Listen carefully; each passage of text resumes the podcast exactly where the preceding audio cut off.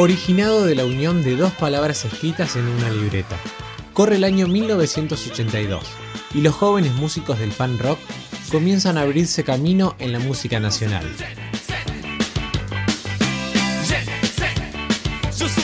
Hoy, en Nacional y Leyenda, Soda Stereo.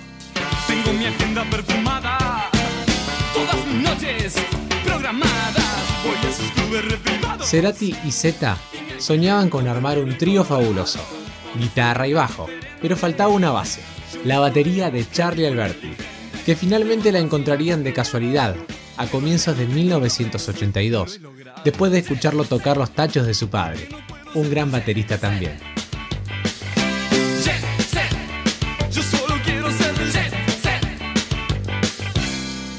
Soda Stereo fue el primer disco y se editó en 1984. Contó con la producción de Federico Moura, la voz de Bill.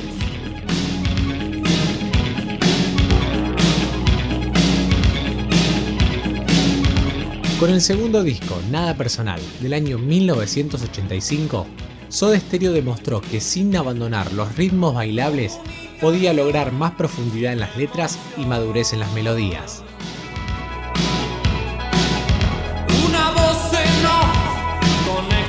En 1986 y 1987 salieron de gira por Latinoamérica.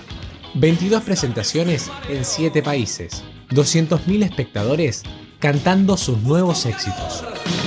En esa imagen del video.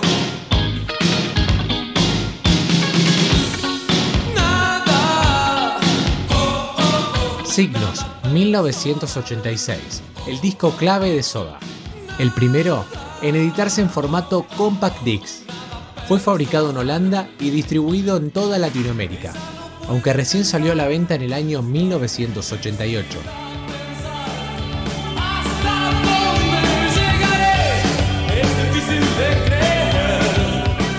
¿Sabías que cuando pasa el temblor se grabó en inglés?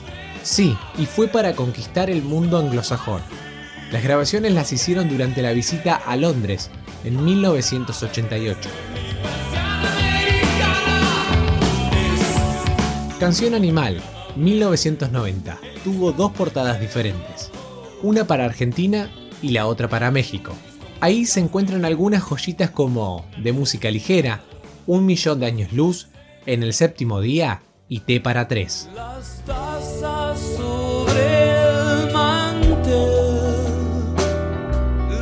La agonía de Soda Stereo inició con el álbum Dynamo y su gira de promoción en 1993. La relación entre Gustavo, Zeta y Charlie era irritante. no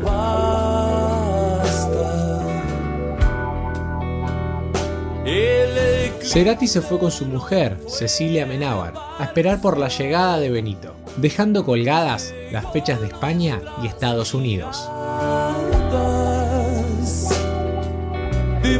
Soda anunció su disolución a mediados de 1997.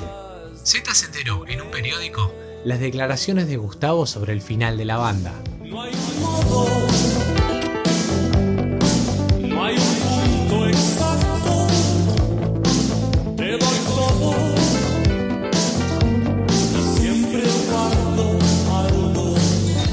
Así la última gira, que pasó por México, Venezuela y Chile, antes de cerrar con dos shows en el estadio de River Plate, en septiembre de ese mismo año.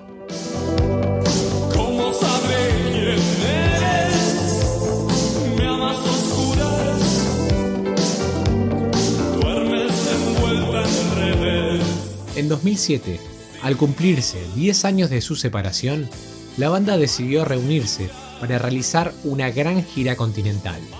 Soda volvería a los escenarios mediante una única gira americana llamada Me Verás Volver.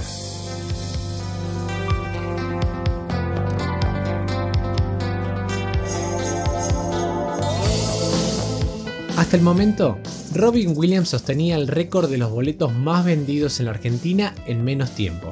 Agotó un estadio River en 5 días.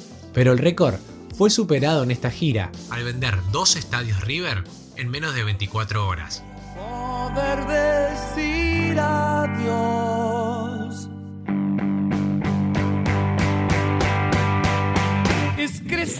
En la madrugada del domingo 16 de mayo de 2010, Gustavo Cerati sufrió un accidente cerebrovascular tras presentarse en un concierto en Caracas, Venezuela, cuya gira tuvo el mismo nombre que su último disco solista, Fuerza Natural.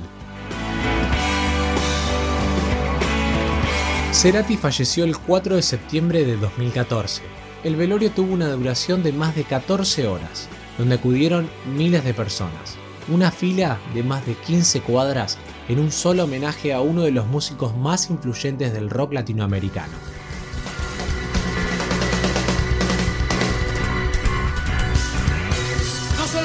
Esta fue la historia de Soda Stereo.